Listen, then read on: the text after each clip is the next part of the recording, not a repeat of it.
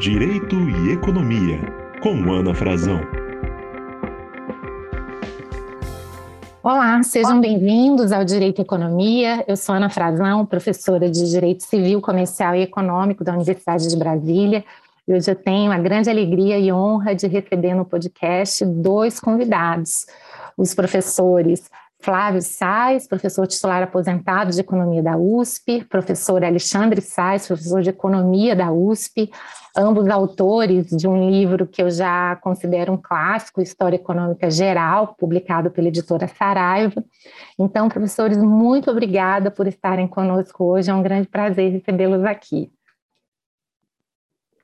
Bom, obrigado, Ana. É, também é uma satisfação nossa, e acho que a gente vai ter uma boa oportunidade aqui para conversar um pouquinho sobre essas relações entre história e economia. Que bom, e para o nosso ouvinte, quem acabou de falar foi o professor Alexandre. Eu vou tentar aqui sempre, dentro do possível, diferenciar os nossos dois convidados, são pai e filho, têm os mesmos interesses e, portanto, compartilham desses mesmos gostos acadêmicos. E, professores, eu gostaria de começar perguntando sobre a trajetória pessoal dos dois basicamente por que, que vocês escolheram economia e por que dentro da economia a história econômica. Eu acho que isso já, inclusive, nos ajuda a esclarecer a importância do objeto de estudo, de pesquisa de vocês. Fiquem à vontade para começar, eu vou aqui tentando identificá-los. Pelo visto, eu vou começar antigo, com o professor Fábio, né? Vamos lá, professor. Como mais antigo, eu começo. A minha história é mais é, eu volto quase 60 anos atrás para tentar reconstituir um pouco essa minha, essas minhas escolhas. Né? Na verdade, quer dizer, eu, nessa passagem para a adolescência, o país estava passando por mudanças importantes. Eu relembro, por exemplo, o, o plano de metas, os cinco anos em cinco do Juscelino Kubitschek, a industrialização o impacto que num, um jovem, quase uma criança, né, a, a industrialização tinha, né, que era algo que era até visível do ponto de vista físico na construção de, de fábricas, nos automóveis nacionais que começavam a aparecer né, diante dos antigos importados.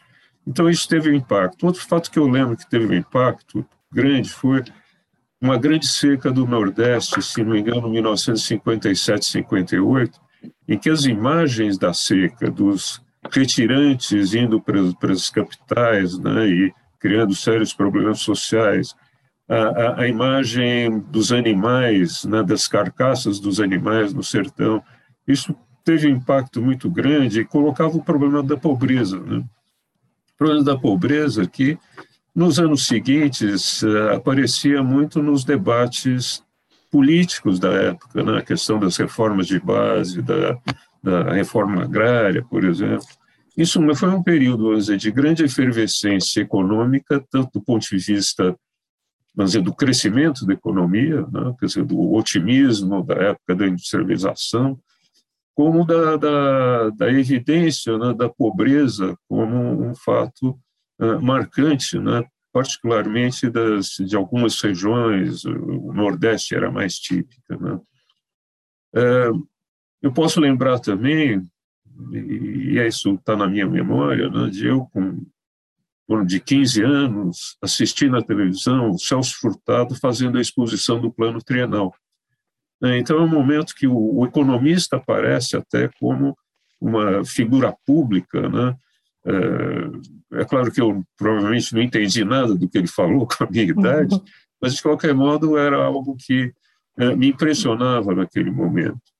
E depois de 64, o Roberto Campos. O Roberto Campos passou a ter uma, uma presença muito forte na imprensa, é, muito polêmico. Né, eu me lembro das polêmicas dele com o Carlos Lacerda. Então, o economista começou a aparecer como um profissional, vamos dizer, específico, vamos dizer, que passa a ser, de certo modo, respeitado, né?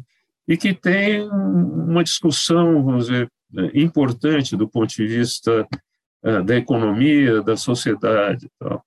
Eu acho que isso aí me, me impressionou muito na época. Né? Uh, uh, eu, eu vinha de uma família de classe média, naquela época, as opções para, um, para quem ia fazer o vestibular, as opções tradicionais eram engenharia, eh, direito e medicina.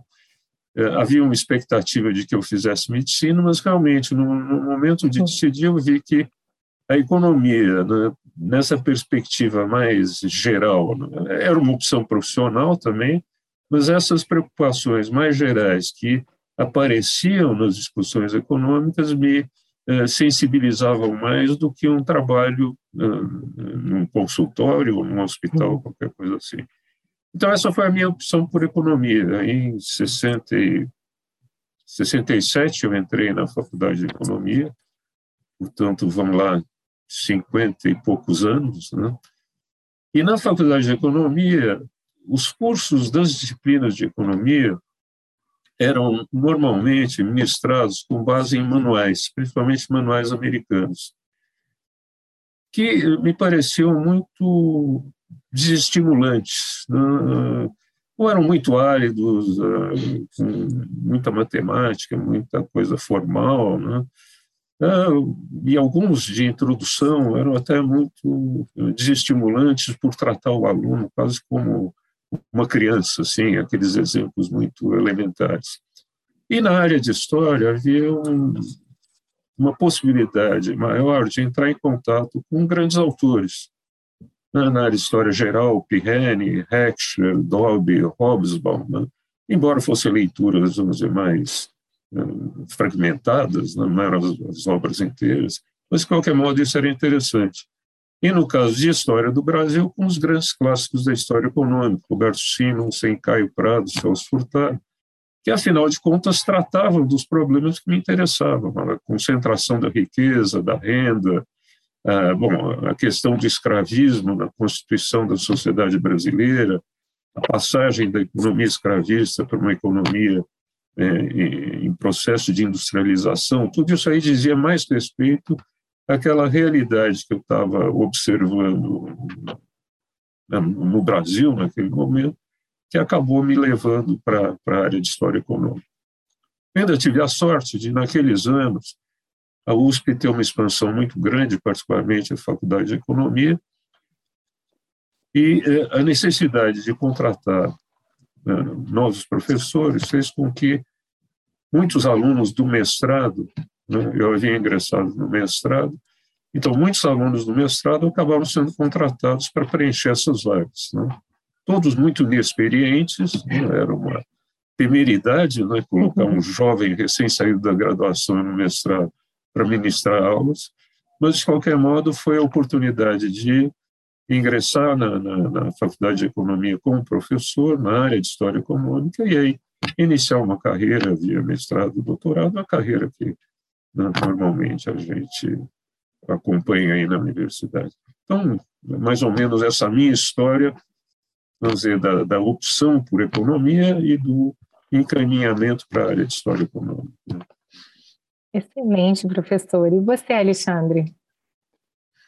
Bom, é, o meu, meu contato com a história e com o ingresso na universidade né, vai se dar ó, décadas depois evidentemente com grande influência, né, tanto do Flávio quanto da Silvia, né, meus pais, que os dois professores né, da área de economia.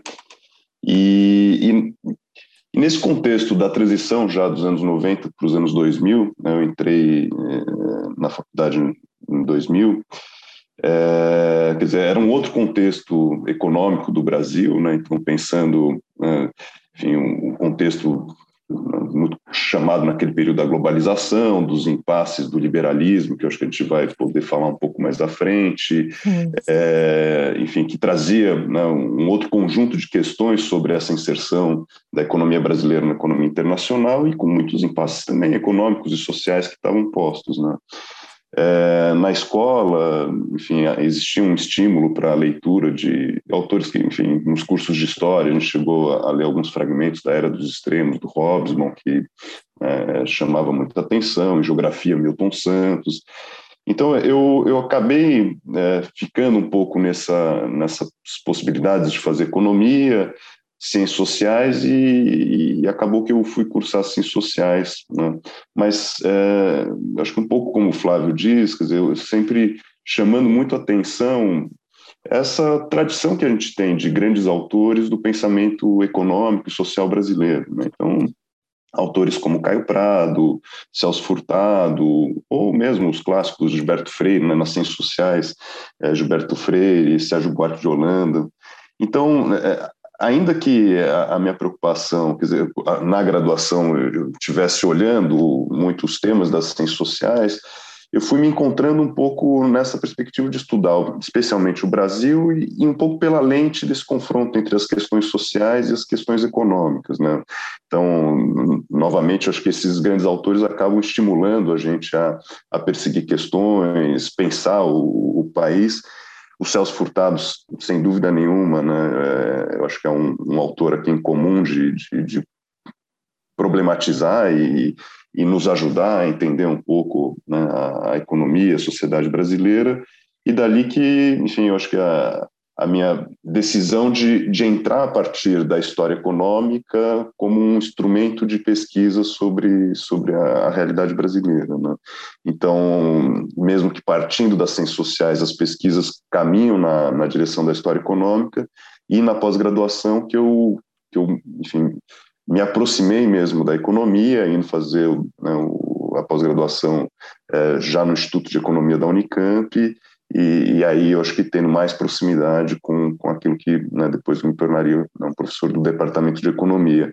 Uhum. Mas um professor no Departamento de Economia que não é exatamente o, o economista de formação, quer dizer, não é o economista de formação, mas é, uhum. é esse é, enfim, cientista social que discute os temas econômicos a partir da, da interdisciplinariedade, né, da, uhum. do confronto com a história, com as ciências sociais, com os temas econômicos. Né? Então, acho que essa é um pouco até a, a contribuição que eu tento trazer para o departamento, né? um pouco esse, esse outro olhar para os uhum. problemas da, da ciência econômica. Né?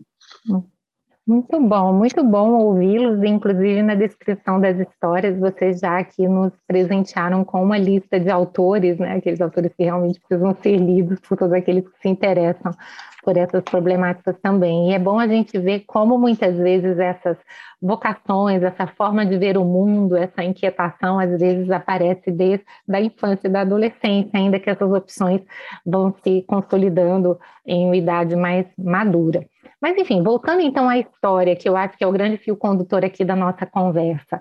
Qual é realmente, então, a importância da história? Eu acho que na, na resposta inicial vocês já alinhavaram parte da resposta, mas eu queria agora entrar com um pouquinho mais de profundidade nessa discussão, ou seja, por que estudar história econômica? É possível fazer uma crítica à teoria econômica a partir da história econômica? Começo então. Eu não sei, eu acho que dizer, uma diferença importante entre o, a, a, visão, o olhar do historiador e o olhar do economista. O historiador, quer dizer, antes de mais nada, ele está preocupado com a mudança no tempo. Né? Quer dizer, o, o tempo é uma variável fundamental para o historiador. E para o economista, nos modelos assim mais tradicionais, o tempo praticamente não existe. Né? As, as, as verdades são universais, os modelos são universais, eles valem sempre, portanto, o tempo não, não existe. Desse modo, dizer, mas eu acho que em relação a uma série de problemas econômicos, a, a, a questão do tempo é fundamental. Eu lembro, eu vou lembrar um caso só para ilustrar, depois talvez acho que o Alexandre vai, vai complementar com uma outra perspectiva, que é uh, o problema do desenvolvimento econômico. Aí, depois da Segunda Guerra, quer dizer, a, a questão das, eh, das, áreas subdesenvolvidas se tornou, vamos dizer, um tema importante, uma espécie de responsabilidade dos países desenvolvidos em é, mitigarem a pobreza né, dos, dos, países atrasados. Além disso, quer dizer, o, o espectro do comunismo né, também gerava uma preocupação, é preciso evitar aquela pobreza extrema, porque ela pode ser um, um campo fértil né, para o avanço do comunismo, de modo que na, na, academia americana e inglesa, principalmente, mas também na França e em outros países, uh, uh, aparece uma disciplina chamada Teoria do Desenvolvimento, que procurava refletir sobre como os países atrasados poderiam né, alcançar níveis de desenvolvimento, de de, de bem-estar maior. Não?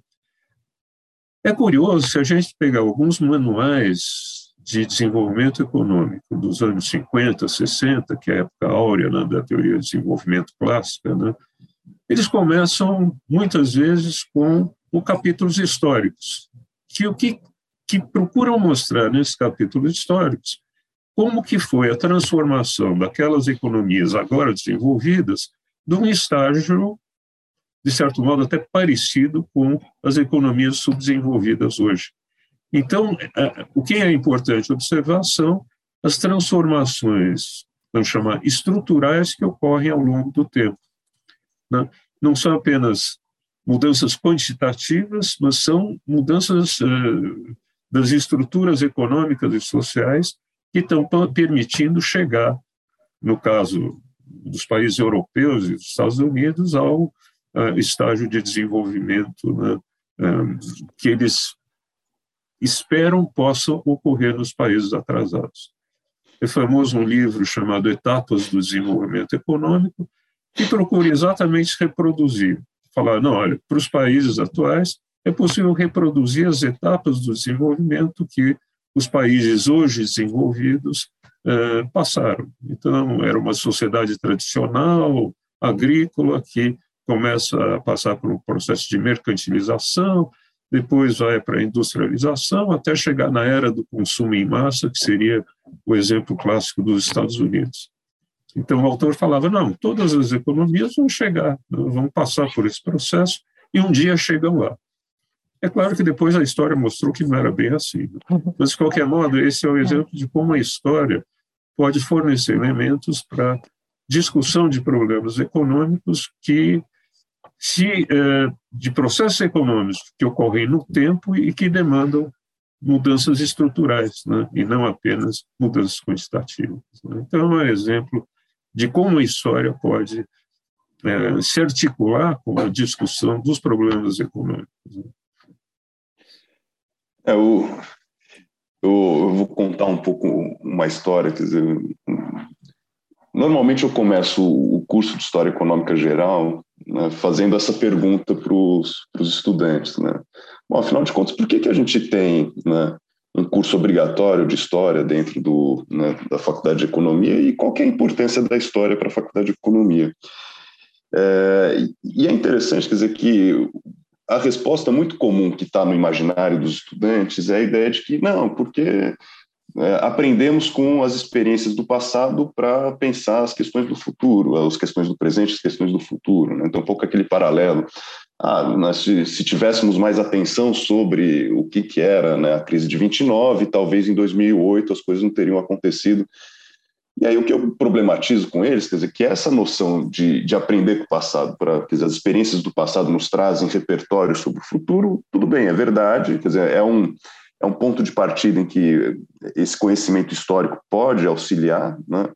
Mas eu acho que a, dizer, a gente tem uma outra camada mais importante, que é, é justamente da problematização do, do, próprio conhecimento, quer dizer, de, de mostrar o que eu acho que o Flávio acabou de, de, de, de explorar bem, a ideia de que dizer, você tem estruturas que vão sendo transformadas ao longo do tempo. Então, mesmo essa ideia do passado que se repete, ele nunca vai se repetir da mesma forma, porque as estruturas estão em transformação.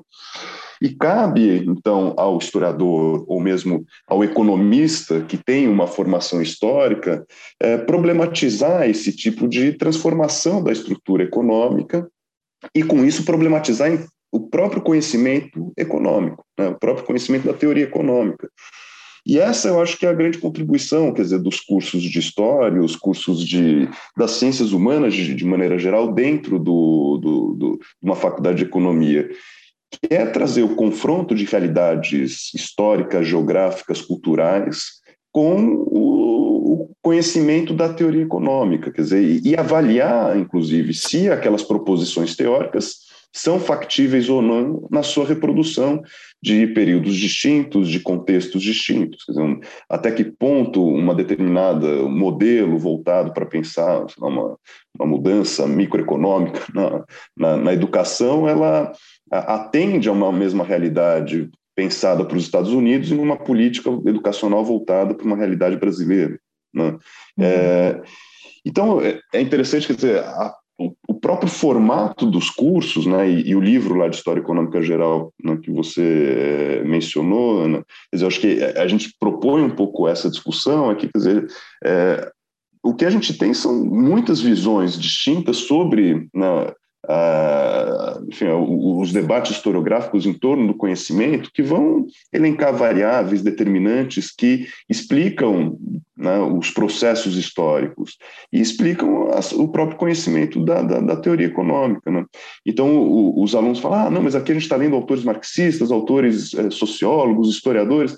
Eu falo, é, veja, e quando você vai para um curso de macro ou microeconomia, você está lendo apenas um material com uma única, um único, né, é, um único manual com uma única perspectiva. Quer dizer, não, não é importante justamente problematizar, inclusive, aquele né, conhecimento que está sendo composto, quer dizer, como se chega àquelas conclusões, aquelas propostas. Né?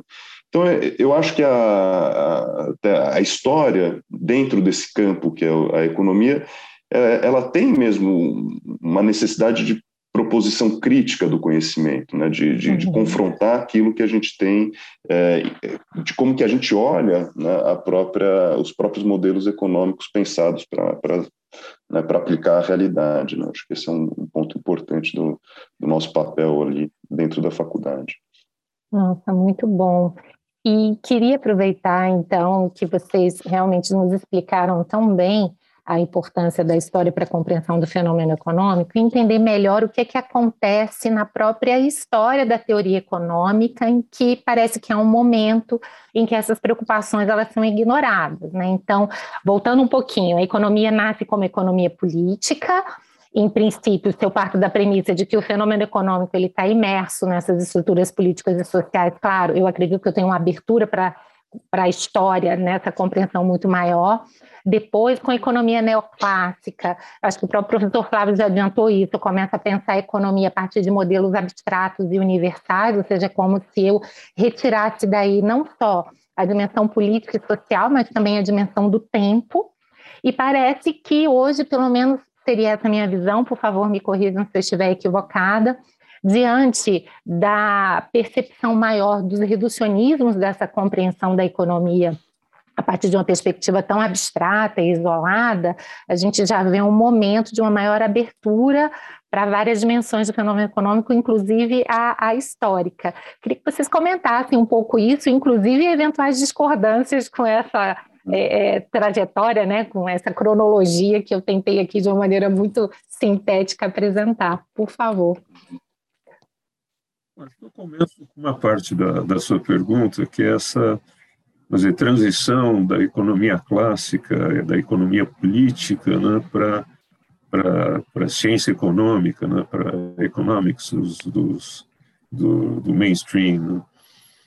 É, quer dizer, a economia política, a gente chama de economia clássica, Smith, Ricardo, um, outros autores da época, o próprio Mill, e que, vamos dizer, culmina com Marx, embora numa vertente um pouco diferente, ela tinha como base a teoria do valor-trabalho, ou seja, a ideia de que o valor, de algum modo, estava relacionado com a quantidade de trabalho que era realizada na produção da mercadoria, né? é, o que, vamos dizer, de certo modo, começa a ser incômodo, né? É, porque você não atribui, por exemplo, ao capital algum alguma participação na produção do valor. Né? Então fica um pouco essa ideia, bom, mas se todo valor provém do trabalho, que não é a ideia do Smith, o Smith vê mais o trabalho como uma medida do valor, mas no Ricardo, e particularmente no Marx, a ideia de que o trabalho é a fonte do valor. Então por que que se tem outras formas de rendimento que não é, o, o, salário, né? o rendimento do trabalhador? Esse era um problema. É interessante mostrar como isso levava, por exemplo, a, algum, a uma ideia, vamos dizer, de, é, de que havia um conflito entre, é, vamos chamar as classes, né, dentro da sociedade, que é particularmente visível na, na, na, na obra do Ricardo. Né? Claramente, o Ricardo não é um socialista, pelo contrário, ele é um defensor do capitalismo, né? Uhum. É, mas a, a, teoria da renda da terra dele é interessante porque ele mostra que, à medida que a população aumenta, demanda mais alimentos é preciso utilizar terras de menor produtividade. Isso faz com que as terras mais produtivas tenham um aumento do seu valor, de modo que ele diria que, ao longo do tempo, a tendência é que é, a parcela do produto que fica na mão dos proprietários de terra, sob a forma do, da renda da terra, né, que, o, que o arrendatário, que é o produtor, né, paga para o pro proprietário da terra, quer dizer, a parcela do produto que fica nas mãos do proprietário de terra, daquela aristocracia proprietária dentro da Inglaterra, seria crescente em detrimento dos arrendatários, que são os, os produtores agrícolas, né, dentro daquela forma de divisão clássica na Inglaterra, em detrimento dos industriais, que vão ter que pagar mais por matérias-primas, em detrimento dos trabalhadores, que vão ter que pagar mais pelos alimentos. Então, é um pouco a ideia de que o funcionamento da economia implicava um conflito entre classes. Né? Ou seja, é, isso, é claro, é levado ao extremo por, por Marx quando ele fala da exploração do trabalho, ou seja, de que é, um, o, o, trabalhador é explorado né, na medida em que é, uma parte do trabalho dele se transforma em mais-valia, toda a teoria do Marx. Então, o, o, problema que existia para é, para esse capitalismo em ascensão né, no, no, século XIX era esse caráter conflituoso entre classes que emergia da, da, da, da teoria do valor-trabalho. Bom, paralelamente, existia já toda uma reflexão em torno da, do valor-utilidade, a ideia do valor de uso como fonte do, uh, do, do valor das mercadorias. Isso vai, então, ser a base da, da, do marginalismo que, uh, aos poucos, vai se constituindo, mas que ganha, em 1870, 1871, três contribuições fundamentais. Do, de Jevons na Inglaterra, do Valras na Suíça, mas aí com a língua francesa, e de Menger na austríaca, né, com a, a língua alemã. São três uh, livros que aparecem quase que na mesma época, com contribuições muito parecidas, dentro dessa ideia de que, o, que a utilidade é a fonte do valor, que a utilidade marginal né, é aquilo que define, vamos dizer, o, o, equilíbrio do mercado, um mercado onde se defrontam como indivíduos atomísticos isolados, por um lado, vamos dizer, os consumidores que maximizam a sua utilidade, de outro lado, os produtores que maximizam o seu lucro. Então, a ideia de classe desaparece nessa perspectiva. Na verdade, o mercado é, é constituído por agentes, alguns maximizadores de utilidade, outros maximizadores de lucro, que, por meio do, do, do preço no mercado, expressam, quer dizer, por meio da oferta e da demanda, expressam a sua vontade no mercado, e o preço equilibra essas vontades. Então, há uma ideia de harmonia né, na sociedade a partir da ideia do mercado, né, que correspondia, no fundo, a uma perspectiva do, dizer, do, do, liberalismo que está se é, formalizando nesses anos, de que a sociedade é uma sociedade onde é possível né, haver harmonia entre os diferentes interesses, superando, portanto, aquela visão conflituosa que emergia da, da, da teoria do valor-trabalho e dos, da economia política. Né? Então, nesse sentido, uh, há toda uma, uma argumentação teórica dos marginalistas, até a introdução da matemática dá um caráter, vamos dizer, mais científico, né, a ciência econômica, né? mas há esse aspecto, vamos dizer, é, aí sim, político de é, diluir o conflito de classe né, numa, numa visão de mercado onde todos os interesses são atendidos, onde todos estão maximizando e onde até se alcança o bem-estar maior pela, pelo funcionamento do mercado que maximiza o produto. Tal, tal, tal. Então, me parece que essa é a, a passagem importante que tem um fundamento teórico, né, e que, de certo modo, vai sustentar né, a, a, ciência econômica uh, mainstream, uh, em grande medida até hoje, mas que tem também um fundamento ideológico, que é de passar essa imagem de uma sociedade uh, onde prevalece a harmonia entre os diferentes agentes econômicos. Eu, assim, de uma forma muito rápida, eu tentaria caracterizar dessa forma a passagem da economia política para a ciência econômica, vamos dizer assim.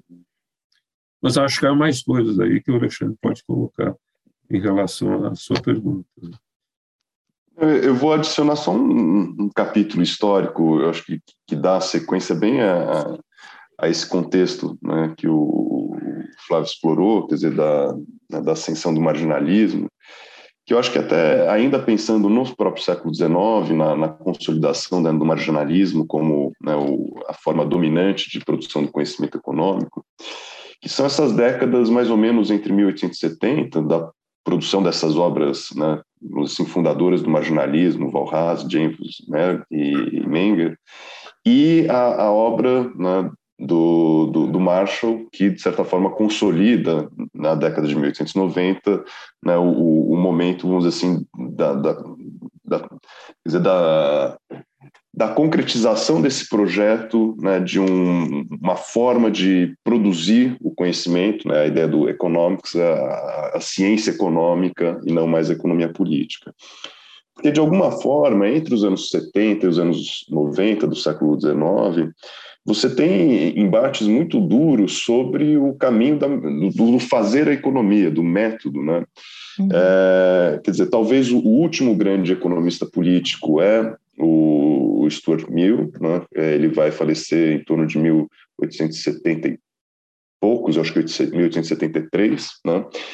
E, e, e, nesse contexto em que os trabalhos fundadores do marginalismo estão em ampla disseminação, mas até os anos 90, com é, grandes respostas, né, que vão ser chamados os debates do método, é, a partir de autores que têm uma visão histórica sobre a economia. Né? Então, é, na Alemanha, o Gustav Schmoller, por exemplo, vai ter um, um debate importante com o, o, Menger, e na, na, na, Inglaterra você tem dois autores, é, inclusive irlandeses, John Ingram e Cliff Leslie que vão criticar e debater né, de maneira bastante é, enfim, intensa com o Jevons a respeito do fazer a economia, quer dizer, do método econômico. O que, que me parece que, quer dizer, há uma suposta derrota, especialmente, eu acho que no capítulo inglês dessa batalha do método, que, que se evidencia na concretização da economics nos anos de 1890 com, com, com o Marshall, né? Eu acho que tem do, dois aspectos importantes. Um é, é da, do contexto que esse debate sobre o repensar a, a economia está colocado, que é da cientificização da, das ciências sociais de maneira geral. Quer dizer, todas as uhum. ciências sociais estão buscando seus métodos. Né? Então, é a formação da sociologia e os debates sobre o método e, e, e o próprio a objetividade do conhecimento na sociologia, na antropologia, e na economia, talvez a, a mais radical de todas, que encontra né, é, nessa proximidade com a matemática, né, o Jevons vai falar muito né, na, na introdução do seu livro que a, a, economia, por trabalhar com números, com os preços, né, é, ela pode ser, né, ela pode se aproximar do, dos métodos da física, né, de, da, da, compreensão da ciência como né, uma ciência de regras muito objetivas, como as regras da física. Então, você tem no discurso a ideia da ciência e a, a economia, ela, ela tem elementos né, que, que facilitam essas a constituição dessas regras, e, e aí né, o, o, marginalismo traz isso com muita força. E, por outro lado, tem um autor chamado Jeffrey Hodgson que vai trazer a ideia de que, naquele contexto, uh, especialmente os discursos uh, históricos, eram os discursos de, de valorização das especificidades, com dificuldade de trazer os elementos mais concretos de mobilização de, de perspectivas teóricas, de, de análises mais estruturais. Eu acho que uhum. essas perspectivas teóricas mais estruturais que a, a, trazem a história para mobilizar a história junto com a teoria econômica, elas vão ter dois capítulos importantes no século XX. uma com institucionalismo nos Estados Unidos, né, o velho institucionalismo da primeira metade do século XX, e outro que eu acho que é uma experiência muito mais próxima à nossa do estruturalismo latino-americano, né, o, o, método histórico estrutural né, da CEPAL, e que o Celso Furtado é um grande representante. E que eu queria fazer duas palavras iniciais aqui sobre é, é, essa mudança, quer dizer, da ideia do, do, dos chamados economistas históricos na crítica ao marginalismo dos anos né, de 1870, 80, com o Celso Furtado, porque naquele contexto, por exemplo, muitos colocavam, não, mas a experiência histórica aqui da Irlanda né, mostra que o, dizer, a, a, teoria não dá conta, porque você tem né, algo diferente do funcionamento e etc. Então, era muito na negação da, da, da, né, da de você olhar aspectos específicos e negar a teoria pelos aspectos específicos, sem construir algo alternativo, e que com o método histórico estrutural, eu acho que se constrói algo efetivamente dizer, com muita robustez, na ideia de falar, olha, o capitalismo é um grande sistema né, que, que constitui na sua integração de espaços com características diferentes, e essa integração, né, o que produz desenvolvimento para países com características, enfim, de estruturas industriais mais complexas, etc., com áreas periféricas, produz o subdesenvolvimento para essas áreas periféricas. Quer dizer, então, é, no estruturalismo, você consegue, na verdade, entender o desenvolvimento do capitalismo como algo que é, né, na sua perspectiva, totalizante, mas que repercute de maneiras distintas para as realidades. Então, a especificidade deixa de ser simplesmente a negação de algo específico, mas ela está integrada dentro de, uma, né, de um todo, né, de, de uma compreensão desse todo.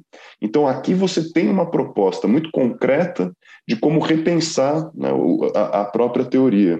E eu acho que esse é, é talvez uma das grandes contribuições né, do pensamento econômico brasileiro, latino-americano, para o pensamento econômico mundial. Quer dizer, eu acho que é uhum. talvez um dos poucos capítulos que a gente tem de uma efetiva contribuição na teoria econômica mundial e uma, acho ainda muito robusta no sentido de, de, de tornar mais complexa a, a leitura sobre a realidade né, e o processo histórico. Nossa, muito interessante. E quando a gente tenta trazer essa discussão para o momento, a impressão que eu tenho, por favor, queria que uhum. vocês confirmassem ou não, é que parece que há um interesse renovado pela história hoje.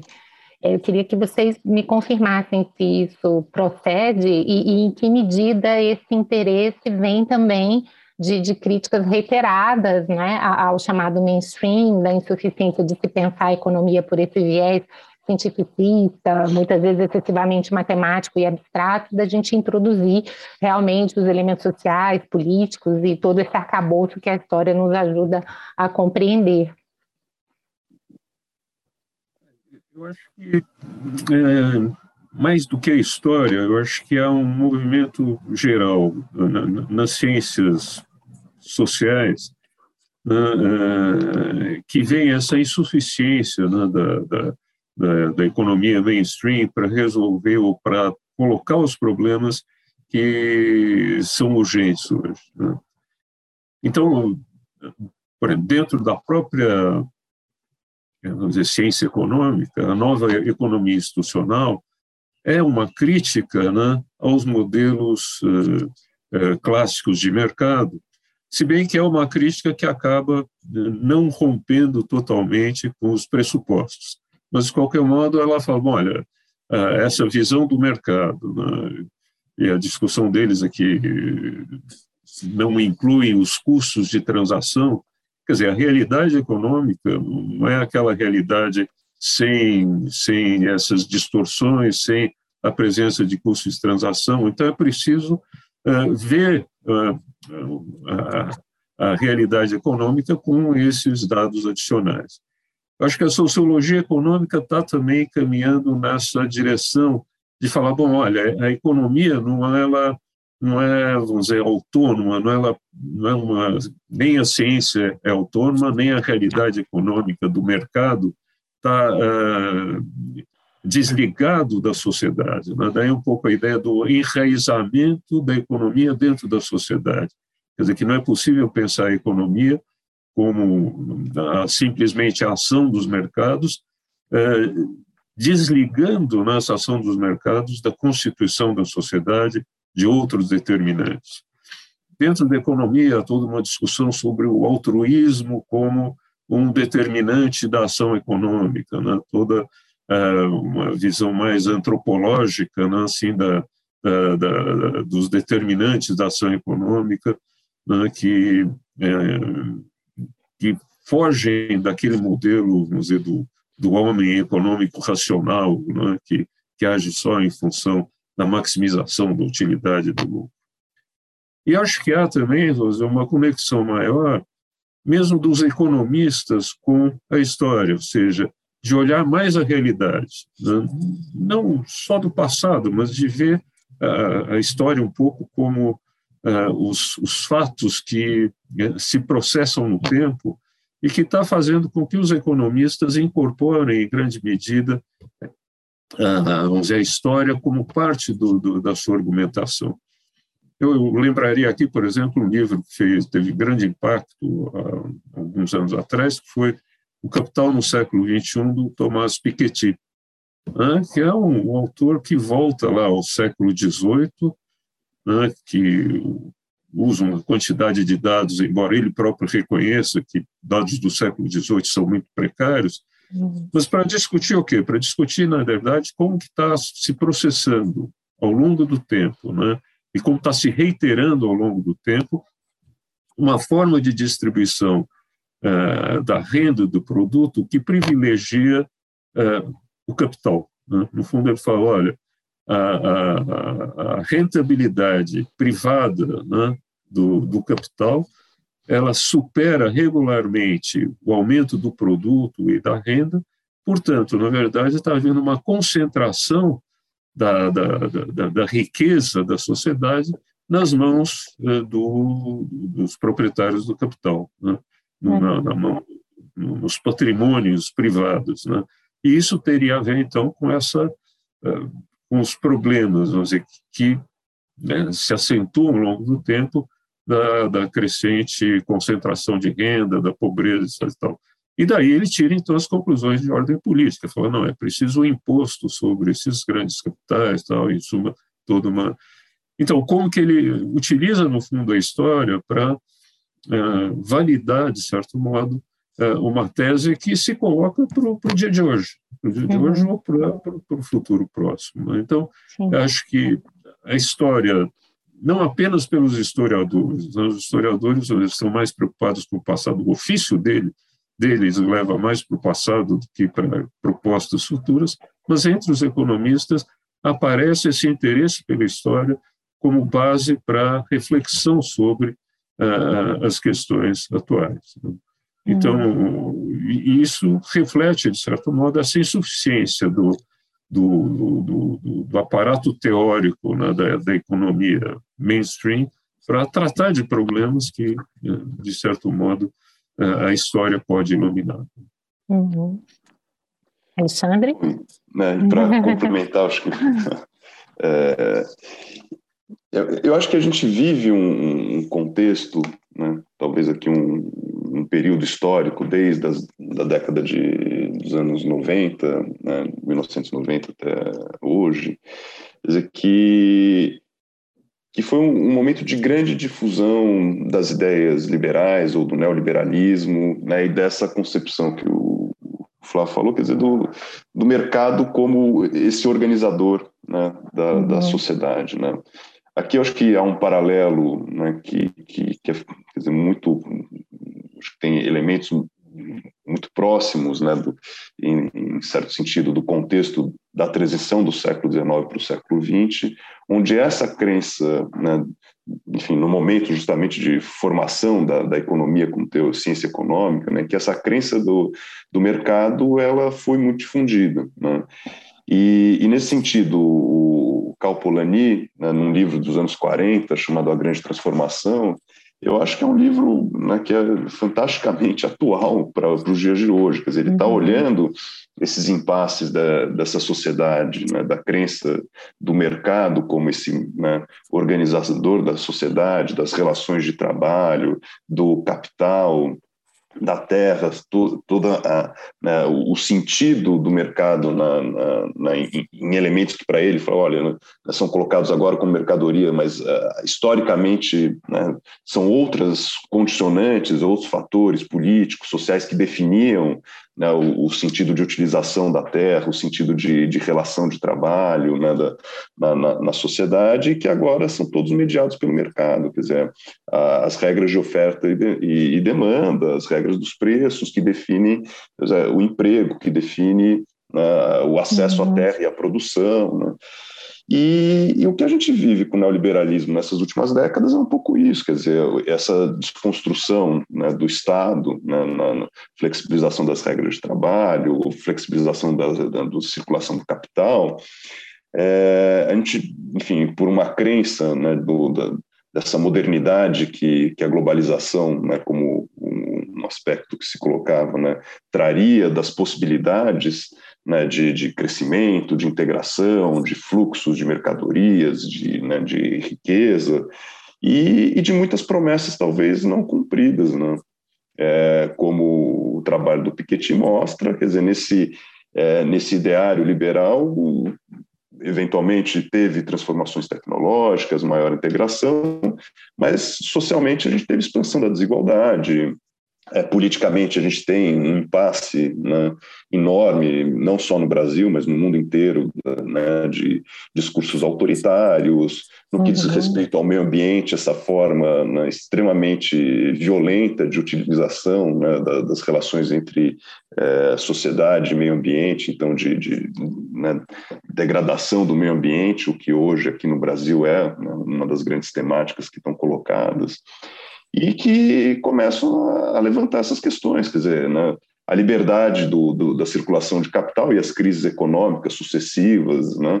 Então, será que essa plena liberdade das regras do mercado, como esse né, organizador né, de, de, todas as formas né, de, de, de, relações sociais, e, é, ela, é, ela é suficiente, né, ela, uhum. ela dá conta dos, dos nossos né, questões, dos nossos né, dilemas, uhum. e o que né, essa perspectiva mais crítica, né, sociológica, histórica, e, e, desses economistas mais críticos vão começar a levantar que não. Né? Então, é, se lá para o Polanyi né, é, ele vai dizer, olha, então você tem uma reconstrução dessa sociedade a partir da Primeira Guerra Mundial que é muito conservadora, tentando reconstruir a sociedade desses ideários liberais na década de 20 e ela não dá certo, né, isso vai, enfim, gerar todos os impasses da década de 30, a década de 30 vira um pouco esse laboratório de novas experiências de política econômica, né, que uhum. num limite né, dá no nazismo, das experiências socialistas, mas uhum. em formas de New Deal e etc.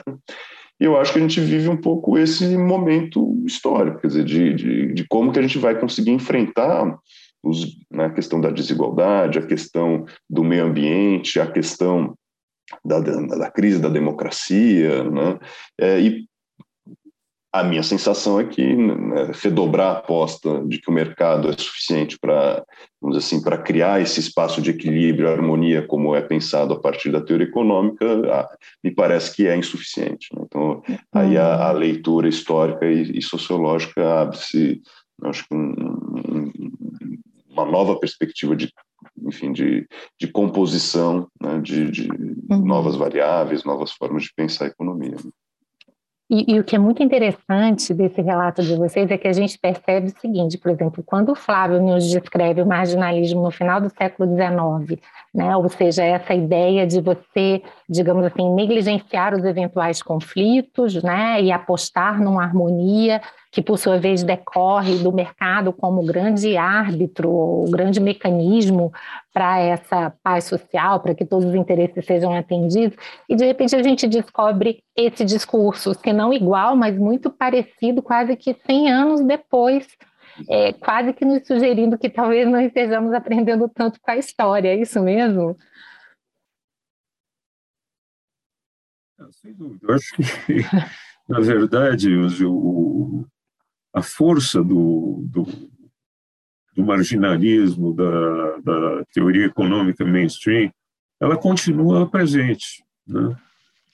Eu lembro, eu, eu ouvi o podcast do professor Oreiro, em que você é, em que ele falava, olha, no, no, na academia norte-americana, quem não rezar pela cartilha né, do, do, mainstream, da teoria neoclássica, está fora do mercado. Né? Quer dizer, não tem chance. Né? Quer dizer, tem uma ou outra universidade que, que ainda abriga um pensamento heterodoxo, mas, vamos dizer, na, na, na, na maior parte das universidades americanas, ah, os, os, pesquisadores têm que ah, fazer as suas pesquisas com base nessa, nessa visão né, da, da, da, economia neoclássica. E ela tem essa força, é, é, vamos chamar, ideológica, né, de exatamente é, passar né, a ideia de que é possível, pelo mercado, chegar a essa harmonia, chegar ao máximo bem-estar, de que o mercado é um organizador uh, melhor, se não perfeito, das relações econômicas, né? e, e, isso, associado a certos interesses, né, acaba se, se acaba prevalecendo né, como uma forma dominante né, do, do, pensamento com as suas projeções políticas. Né? Então, uhum. eu acho que hoje, no fundo, a gente vive um pouco isso né, na, na, na, nas propostas, um, por exemplo, dos organismos internacionais para, para, para o desenvolvimento dos países periféricos. Há sempre essa ideia de que o mercado é a forma ideal de organização para promover o desenvolvimento. Né? Uhum. E, e, eu acho que essa força, veja, é uma força que é né, ideológica, eu, eu, volto a ela, mas é também muito retórica, né, da ideia né, da, da, da ciência econômica como, quer dizer, os parâmetros que decidem toda a política econômica. Quer dizer, o que a gente tem visto recentemente é, é justamente isso, quer dizer, você vai despolitizando a política econômica. Quer dizer, a política uhum. econômica, por essência, é uma definição política né, da, da, do, do, do, orçamento da, do, um país, de como você distribui isso politicamente, quer dizer, ou as definições de uma política econômica monetária, quer dizer, o, o, o é, é, sempre uma decisão que, que envolve custos e, e benefícios para grupos diferentes. E você é, despolitiza isso dentro de uma né, de, de, de, um parâmetro que é o parâmetro do mercado. Né? Uhum. Então é, é uma força retórica porque traz essa suposta precisão da ciência né, como ciência econômica, mas que, que perde o lado que, que me parece muito relevante, que é a decisão, afinal de contas, de como definir os parâmetros, né, uhum. antes de usá-los, como definir. E é uma força ideológica da ideia do enraizamento lá do, do, do, do do mercado na sociedade, que, quer dizer, não é só o ideário que é trazido, enfim, da, dos economistas de como pensar o mercado, as relações sociais, as relações econômicas, mas da, da, dos próprios trabalhadores, um pouco esse mito do empreendedorismo, né, do, do trabalhador como empresário, que ele se vê atomizado e, e é o mérito que define o sucesso uhum. ou não sucesso desse trabalhador. então, é, tem, tem pesquisas muito interessantes da, da, antropologia que vão mostrar um pouco como é, há, inclusive, um, um, um, perfil até mais conservador dos trabalhadores, quer dizer, que, que tendem a não questionar a, a uhum. sociedade ou questionar a economia, porque foram introjetados de uma leitura da sociedade, quer dizer, que ele é um indivíduo atomizado, que não se. Quer dizer, que o, o sucesso dele depende apenas dele. Né? Então, uhum. Então, a, a, relação dele com o Estado, o Estado é simplesmente alguém que, que é opressivo porque cobra impostos, etc. Dizer, então, é, a, a, gente está caminhando numa profunda anomia social, é onde cada um produz os seus, né, o seu, a sua trajetória de sucesso e uhum. independe do coletivo. Né? Então, eu, eu acho que isso teve um lado ideológico muito forte que hoje a gente está tá, né, muito, muito claramente expresso na sociedade também. Né? Sem dúvida, e daí a importância das narrativas, né? Porque é isso que explica muitas vezes como os próprios perdedores desse sistema muitas vezes não conseguem entender isso e às vezes até passam a defender o sistema, o que realmente, para aqueles que têm um pensamento crítico maior, é, é, é um verdadeiro paradoxo, né? Mas, gente, eu queria provocar vocês um pouquinho agora a respeito de, de metodologia. Né? Porque a, a, o mainstream econômico ele nos promete muitas certezas, relações de causalidade. Então, daí a ampla utilização desses modelos, estatística, econometria. E aí, já que nós estamos falando muito de desenvolvimento, vira quase que fórmulas ou receitas de sucesso, né? Se o país faz X, acontece Y. E a gente sabe que, na verdade, nas relações sociais e nos fenômenos humanos, essas relações de causalidade, se é que existem, mas elas são muito mais sutis, muito diferentes do que essas relações que acontecem né, na, na biologia, nas ciências naturais, e como muitas vezes a economia tenta transpor em termos de raciocínio. Por outro lado, eu também vejo que hoje, com todo esse manancial de dados, há uma espécie de um interesse renovado pelas análises estatísticas, é, econométricas, probabilísticas, etc., e alguns sustentando que sim, é possível a gente utilizar todo esse manancial de dados, mas de acordo com um olhar diferenciado, é, incorporando a complexidade nessa análise, tentando fazer uma conciliação entre análises quantitativas e qualitativas. Como é que vocês veem tudo que tem acontecido hoje na economia nesse sentido? Professor Flávio, quer começar?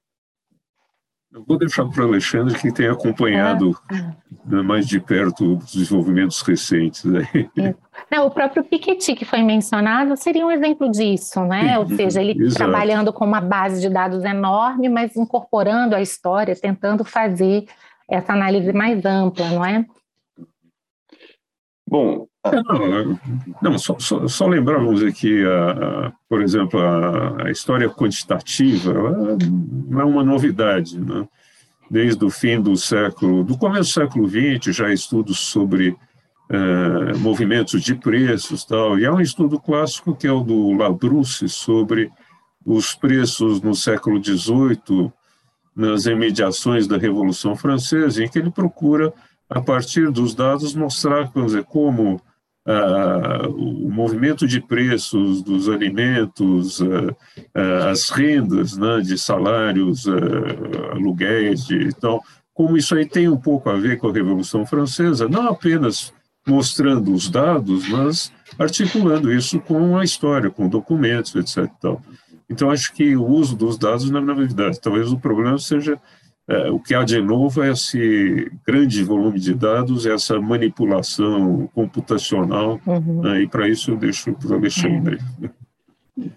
Não, é, eu, eu ia dizer isso, quer dizer, a gente não pode partir do princípio de, de que o uso de uma grande quantidade de dados é um problema. Né? Pelo contrário, uhum. eu acho que é, ainda bem que a gente tem esse desenvolvimento científico que, por exemplo, na pandemia foi, uhum. foi o que, enfim, o, um pouco os parâmetros de salvação né, para o nosso país foi o desenvolvimento da ciência em, em oposição a, né, a, a, um discurso né, bastante complicado né, político que a gente vivenciou. Né? Então, ainda bem que esses parâmetros estão aí e estão colocados, quer dizer, trazem contribuições que, que são muito efetivas. Né?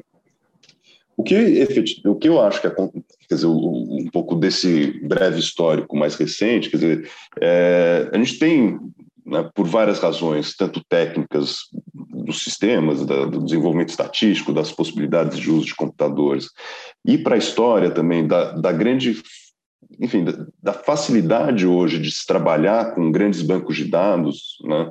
Então, uma coisa era você, como Labrousse lá, tendo que ir, né, é, para vários arquivos e ficar copiando os dados no arquivo e mobilizando na né, grande quantidade.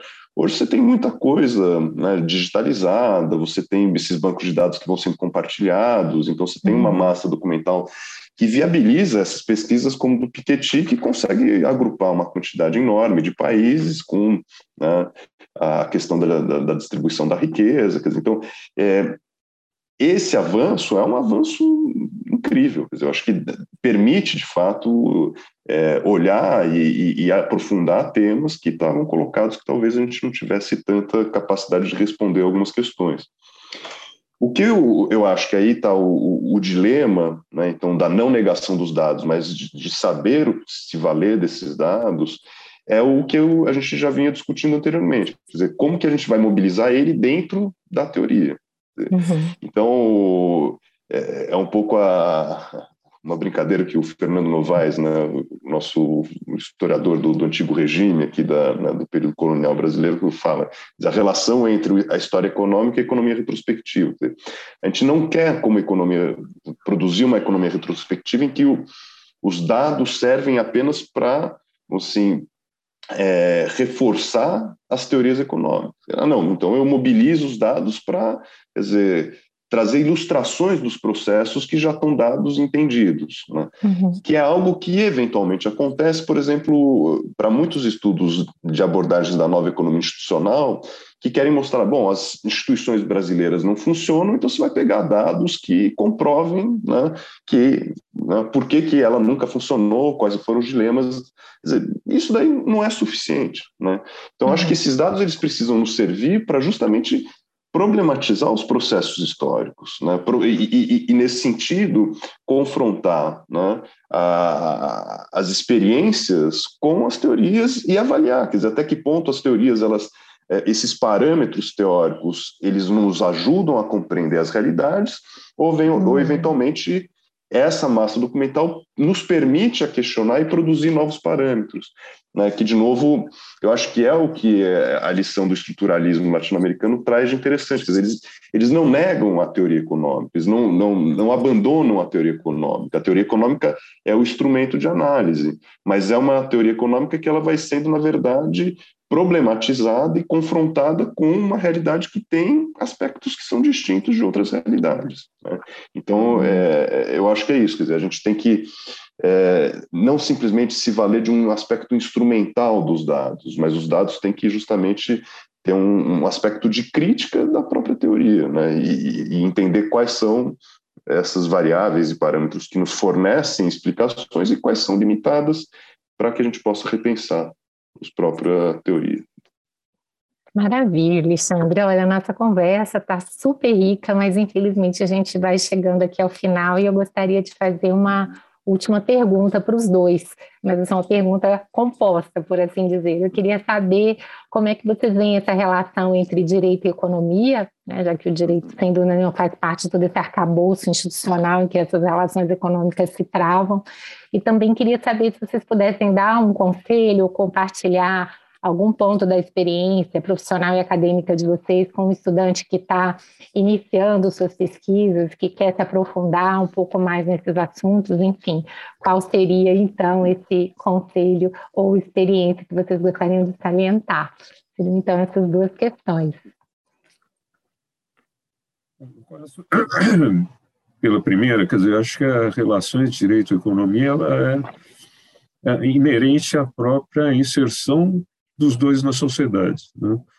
Então, acho que é possível, por exemplo, num plano acadêmico, né, se ter uma, um estudo sobre as relações entre o jurídico e o pensamento econômico, que eles devem ter um certo paralelismo uhum. uh, entre a própria organização econômica e uh, as normas jurídicas, isso aí num plano mais acadêmico. Eu imagino, eu não sou advogado, mas eu imagino que o, o, dia a dia do advogado nos dias de hoje deve colocar uma série de problemas diante das inovações que estão ocorrendo, né? quer dizer, uhum. todo o avanço da internet, problema da segurança, é, do, do, do, do, uso da internet, eu imagino que a questão do Uber, né, que gerou um problema jurídico importante, trabalhista, tal. Então eu imagino que a relação entre as mudanças econômicas e as questões jurídicas elas são colocadas quase cotidianamente né, e devem dar muito trabalho, eu diria, muita dor de cabeça para os advogados. Então, acho que esse é um lado da relação que é muito prática, assim, mas que é, exige um pouco a reflexão do que está acontecendo na economia para se pensar, uhum. inversamente, como as normas jurídicas também têm um impacto sobre a própria atividade econômica. Né? Uhum. Quanto a conselhos, eu não sei, eu acho que,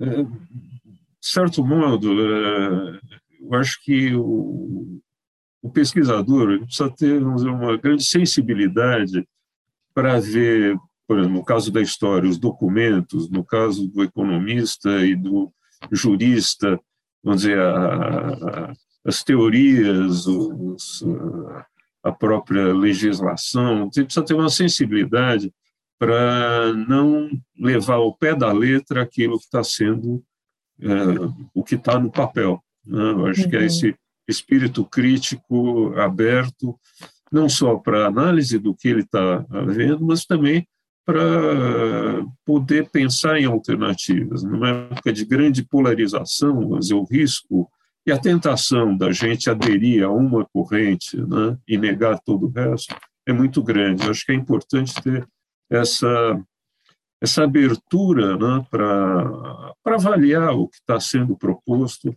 e tentar, no fundo, uma reflexão, vamos dizer, mais para uma conclusão própria na medida do possível. Eu acho que essa, essa sensibilidade, esse espírito crítico é, é, é fundamental para a própria satisfação pessoal, para que ele não é, aceite né, passivamente algo que está uhum. sendo colocado muitas vezes sem, sem grande rigor.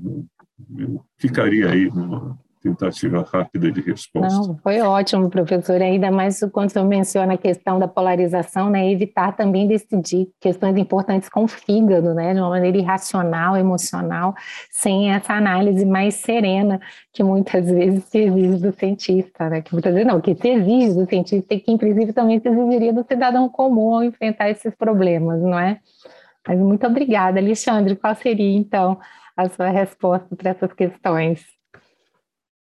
Bom, Ana Frazão, acho que a, a, primeira, aqui talvez a gente tenha que fazer um podcast com você também, porque a, a, minha sensação, posso estar errado, mas é que eu acho que o, o direito ele vive também dentro do, do, do, do, pensar o conhecimento do direito, um pouco essa linha entre as regras, né, como elementos muito rígidos, né, como uhum. se fossem regras que estão na pedra e não se discutem, e, e, a perspectiva que problematiza a própria construção do, do, do, do processo da construção das leis, do que, que uhum. significa o direito, né? e que é um pouco o um embate da economia, quer dizer, essa uhum. ciência que se coloca como algo preciso e objetivo, mas que a gente vê que as camadas da produção do conhecimento, que essa objetividade não é tão objetiva, você tem, né, vamos dizer assim, é, uma série de, de, de de, de, de, embates, de, de, posições, de visões que estão, né, vamos assim,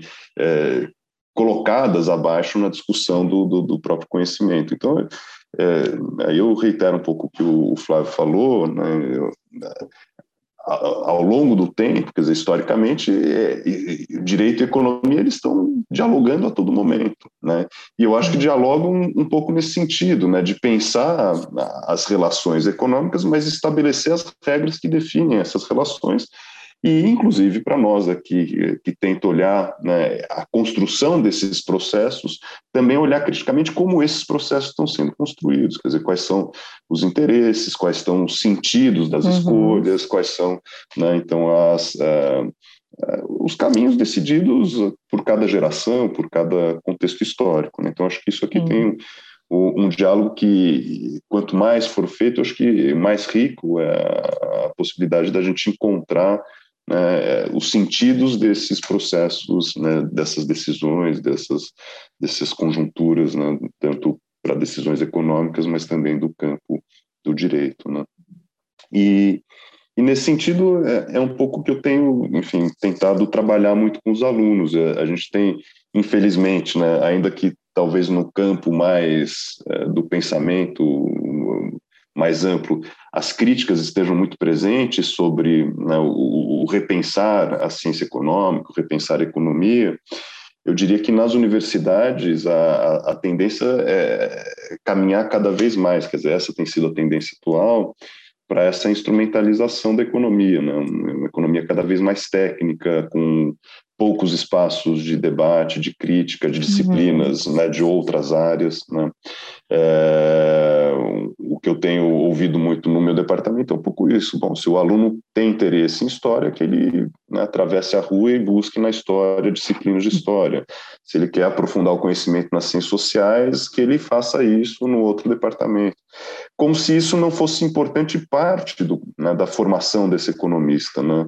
Então, quer dizer, eu acho que o papel ali de quase resistência, de tentar mostrar que não, isso é, é ainda um, um, tema fundamental da formação do economista para que o economista não seja um, um técnico nas decisões é, puramente assim, da, da maximização do, né, daquilo uhum. que está colocado no seu dia a dia. Ele tem que é, avaliar criticamente, inclusive, as decisões que ele toma. Né? Então, uhum. ele tem uhum. que entender um, um, espaço que é mais do que o, a rotina e, e a compreender um pouco onde que estão essas decisões. Então, acho que essa é um, uma batalha diária lá que tem sido levada junto com os alunos. Né? Que bom, e que bom que temos batalhadores como vocês, né? Eu queria realmente deixar aqui o registro do meu agradecimento, foi um prazer enorme tê-los aqui, a conversa foi realmente muito rica, então muito obrigada de coração e muito sucesso, muito êxito para os dois aí em todos os próximos projetos. Muito obrigado, nós que agradecemos. É, obrigado e parabéns aí pelo podcast e pela também esses diálogos que você tem, tem criado aqui e oferecido para o público. Obrigada, gente. Foi um prazer. Você ouviu o podcast Direito e Economia com Ana Frazão. Produção e trabalhos técnicos José Janci Marques. Para maiores informações, acesse o site anafrazão.com.br e siga nas redes sociais.